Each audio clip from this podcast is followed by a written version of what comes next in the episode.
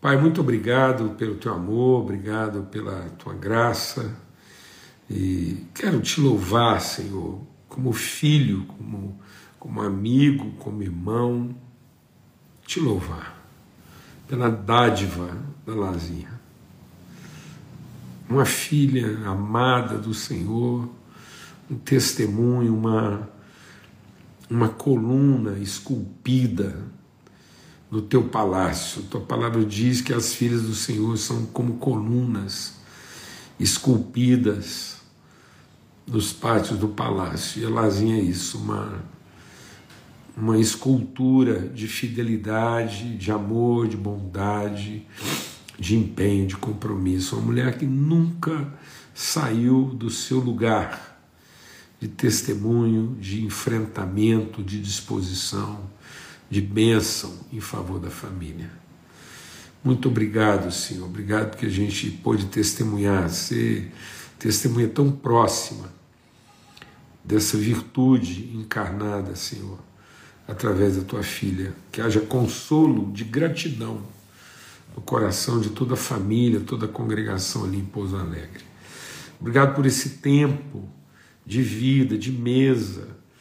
tantas, tantos dias, tantas oportunidades da gente se sentar à mesa e repartir pão, pão vivo, água viva, sermos fortalecidos, renovados, inspirados, encorajados, iluminados, Senhor. Muito obrigado, obrigado pelo renovo, porque o Senhor vai nos lavando, purificando e fazendo novas todas as coisas todos os desafios, lutas, dramas, sacrifícios desse ano. Nós te bendizemos porque o Senhor não nos deixou só e o Senhor nos amparou em família, em amizade, em comunhão, em honra, em dignidade. Bendito seja o teu nome, ó Pai. No nome de Cristo Jesus. Amém.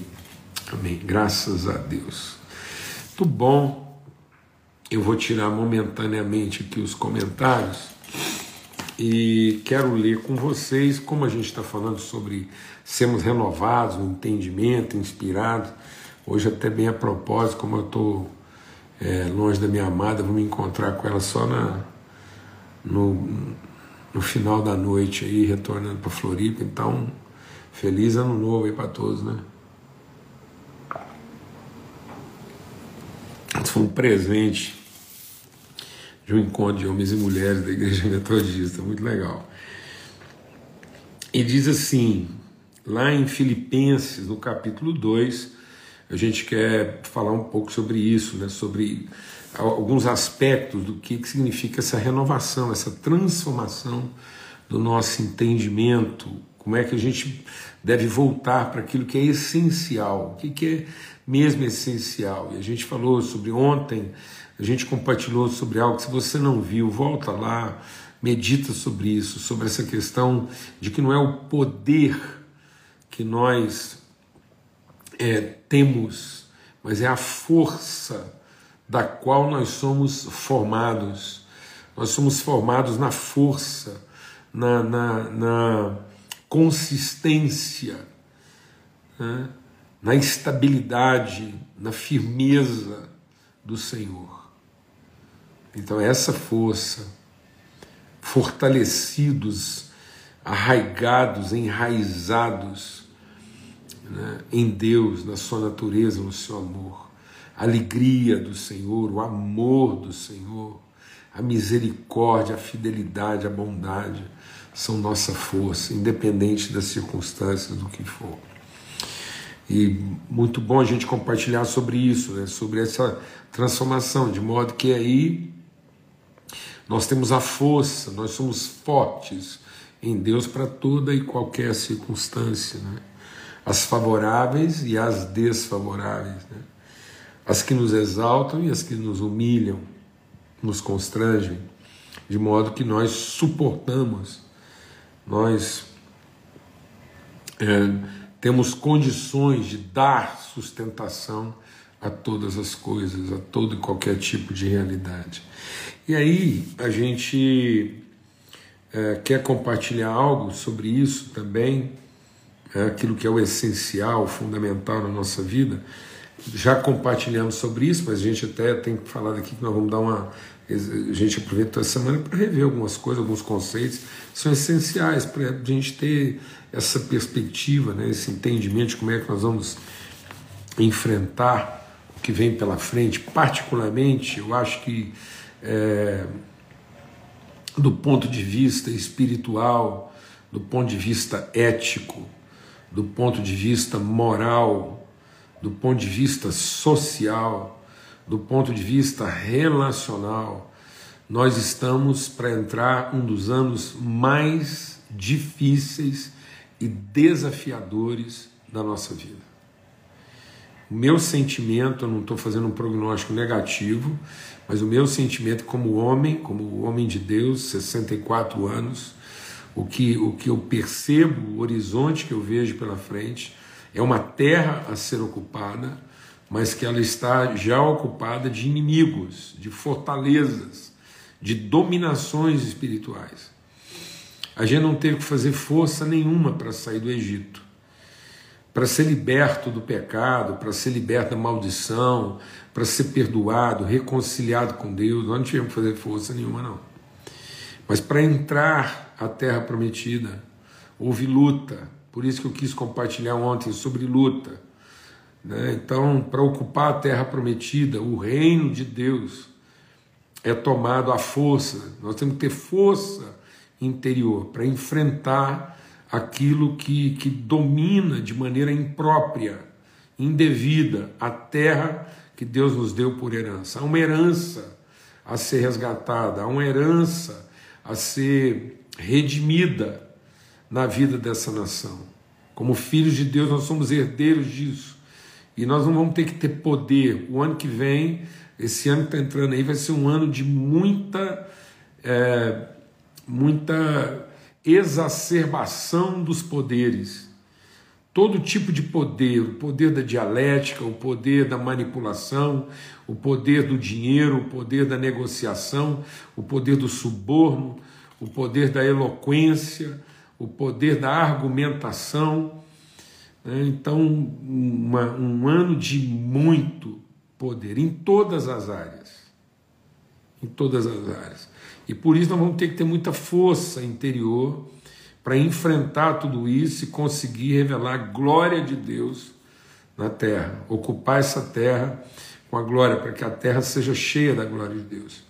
E isso vai requerer muito esforço da nossa parte e um ano de, de muitos desafios. Muitos desafios. E um ano bendito. Um ano maravilhoso, porque vai ser um ano da gente poder manifestar essas virtudes de Deus mas para ocupar essa terra, para ocupar esse lugar, nós vamos ter esse enfrentamento.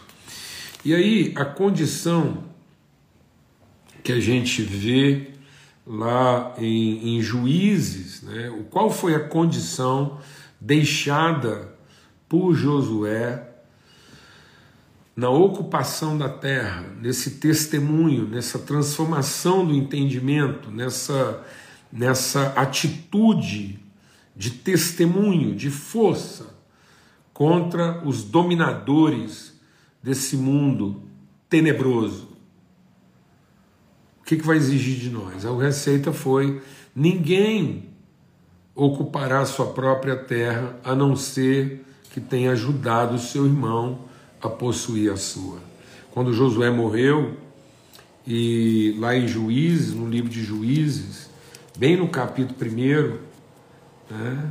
Então, é, a gente vê aqui, deixa eu achar aqui, pronto, aqui no livro de Juízes, no capítulo 1, então diz, depois da morte de Josué, é, o conselho das tribos lá de Judá de Israel perguntaram: Quem dentre nós subirá aos cananeus para pelejar contra eles? E o Senhor disse: Judá irá.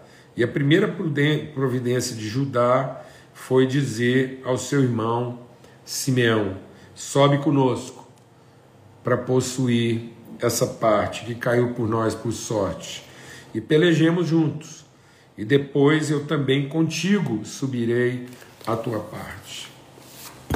Então, é, eu queria muito trazer essa palavra aqui sobre essa transformação no, no entendimento, porque como vai ser um ano de, de, de muita mentira, muita falsa acusação, muita, é, muita gente é, assumindo direitos e propriedades de maneira indevida, como era na Terra Prometida.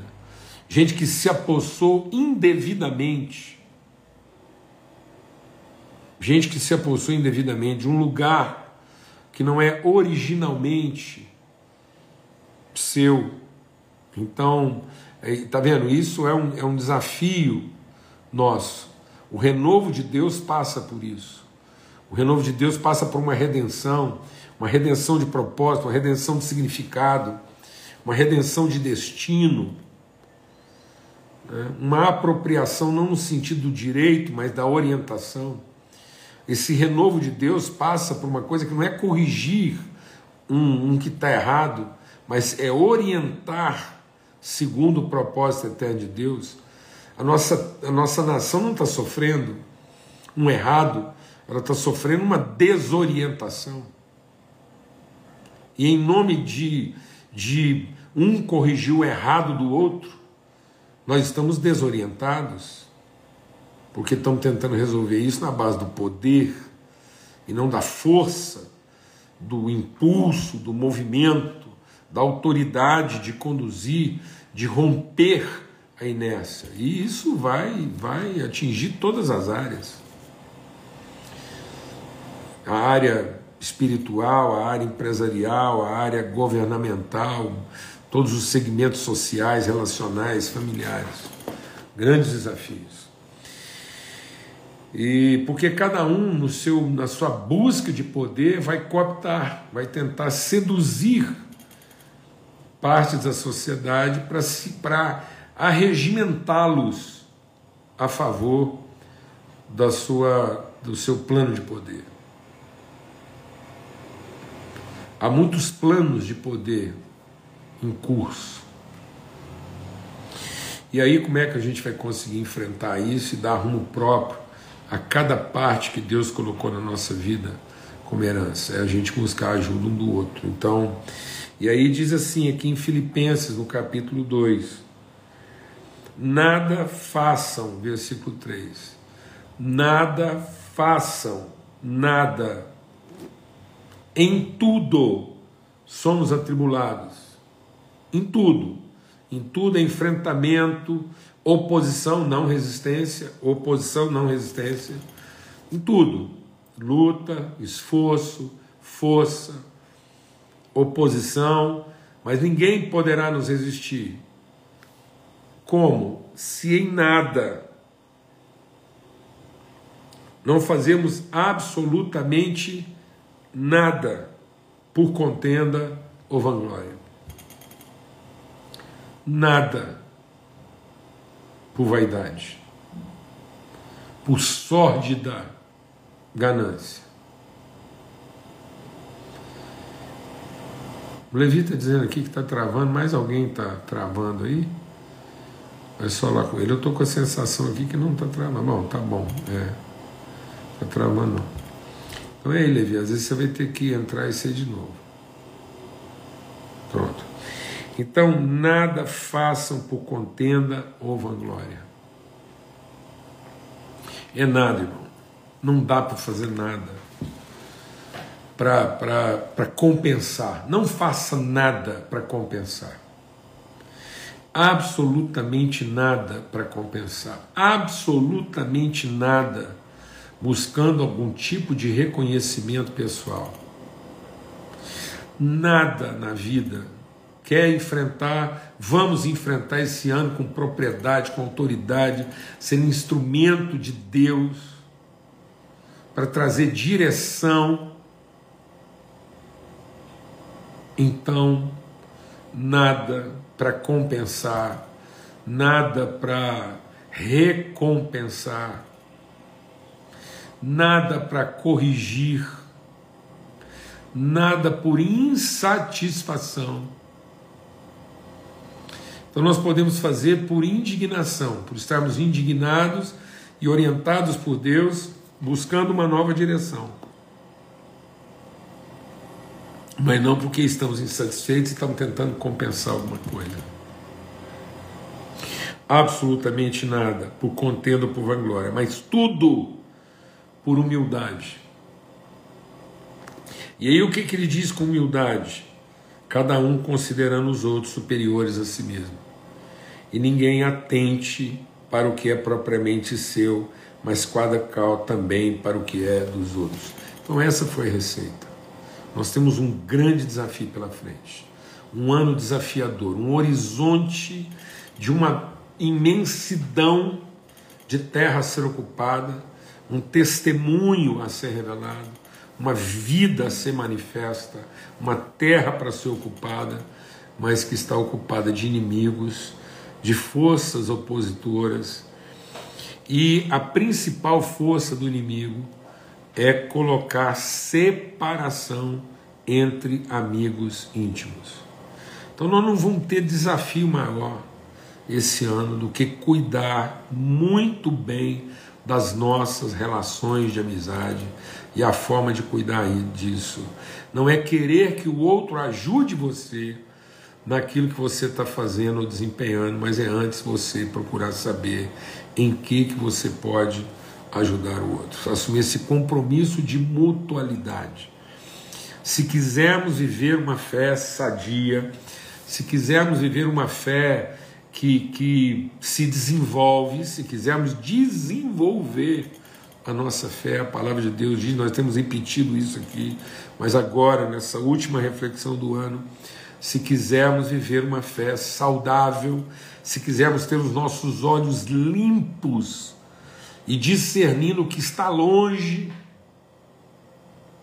Então, você quer ter avançar na direção própria para esse ano, então tenha os olhos limpos para discernir o que está longe, mas deixe de pensar e viver segundo o que é imediato, o que é mais urgente, o que está na sua frente, a sua necessidade primeira e o seu problema mais complexo para que eu possa ter direção, para que eu não me desvie. Às vezes, na ânsia, na ansiedade de ter um problema resolvido, de ter uma necessidade satisfeita, a gente não percebe, mas a gente começa a se desviar daquilo que é o verdadeiro propósito da nossa vida. O diabo é mestre em nos enviar situações complicadas, difíceis, em nos distrair com esse senso de urgência, de imediatismo, e aí o Pedro diz o quê? Você não quer viver uma vida de imediatismo, você não quer ser míope na sua consideração, mas quer ter uma visão longínqua, distante. Quanto mais, quanto mais distante for a sua percepção, menor a sua chance de se desviar. Então, para isso, nós temos que desenvolver, nós temos que acrescentar à nossa fé virtude tal que ela, que ela cresça, que ela se fortaleça no amor, nos afetos. Então, meu irmão, é nada, absolutamente nada, voltado para o seu interesse. Não é o seu problema, não é o seu casamento, não é o seu ministério, não é o seu desafio, não é a sua enfermidade, mas como que tudo aquilo que te afeta e aonde Deus nos conduz e leva quais as relações que ele quer estabelecer e como é que ele quer chamar a nossa atenção para o outro. É melhor serem dois do que um. Essa é a palavra. Então, se me perguntar nesse último momento agora, o que, que fica? Nada sozinho. Absolutamente nada. A gente tem compartilhado aqui: se há um mal que é anterior ao próprio pecado. Deus identificou um mal na vida do homem, antes mesmo do homem pecar. E Deus disse: Não é bom que o homem seja só. Então ele está dizendo o seguinte aqui: não fique é, acumulando pensamentos e acumulando peso sobre a sua própria vida, pensando em você o tempo todo, no seu problema e como é que você deveria estar sendo ajudado e como é que você não está sendo ajudado.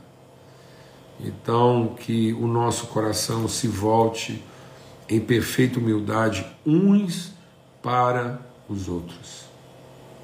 Como é que nós vamos nos ajudar mutuamente a que cada um ocupe a sua terra com a nossa ajuda? E assim como nós ajudamos alguém a ocupar a sua terra, eles também nos ajudarão a ocupar a nossa. Ninguém, segundo a orientação que Deus deu a Moisés, segundo a orientação que Deus deu a Moisés, e ela seguiu na vida de Josué, ninguém poderia ocupar a sua própria terra, a não ser que tivesse ajudado o seu irmão a ocupar a sua. Amém. Então, nada por contenda ou vanglória. E infelizmente, infelizmente, há muitas pessoas vendo no sucesso dos outros uma forma de estabelecer referências comparativas e não inspirativas. Então, uma coisa é a gente correr juntos e fortalecendo uns aos outros, alcançar o mesmo propósito, nos fortalecendo, nos encorajando, nos animando uns aos outros. E outra coisa é a gente competir uns com os outros para que às vezes a mínima diferença seja celebrada como sucesso sobre o outro e a mínima diferença pode ser também usada para dizer do fracasso do outro. Então, em nome de Cristo Jesus, pelo sangue do Cordeiro, nada por contenda ou vanglória, ninguém considere o seu interesse acima dos outros, mas cada um considere os interesses dos outros antes do seu próprio interesse, tá bom? Em nome de Cristo Jesus, uma alegria, uma gratidão, sim, muita gratidão, muita gratidão mesmo no Senhor por esse tempo. Meu Deus, que coisa maravilhosa, muito além do que a gente podia pedir ou pensar, e muita graça, muito favor de Deus, e até às 20h30 e para quem não vai estar conosco, fica o lembrete, dia 2, 8 horas da manhã, estamos aqui. Primeiro domingo de 2022, começando bem aí o ano novo, uma semana de primeira não começa na segunda, então se Deus quiser, domingo, às 8 horas da manhã, a gente está junto aqui para meditar e colocar em prática aí mais um princípio, tá bom? Fica na paz, um forte abraço para todos.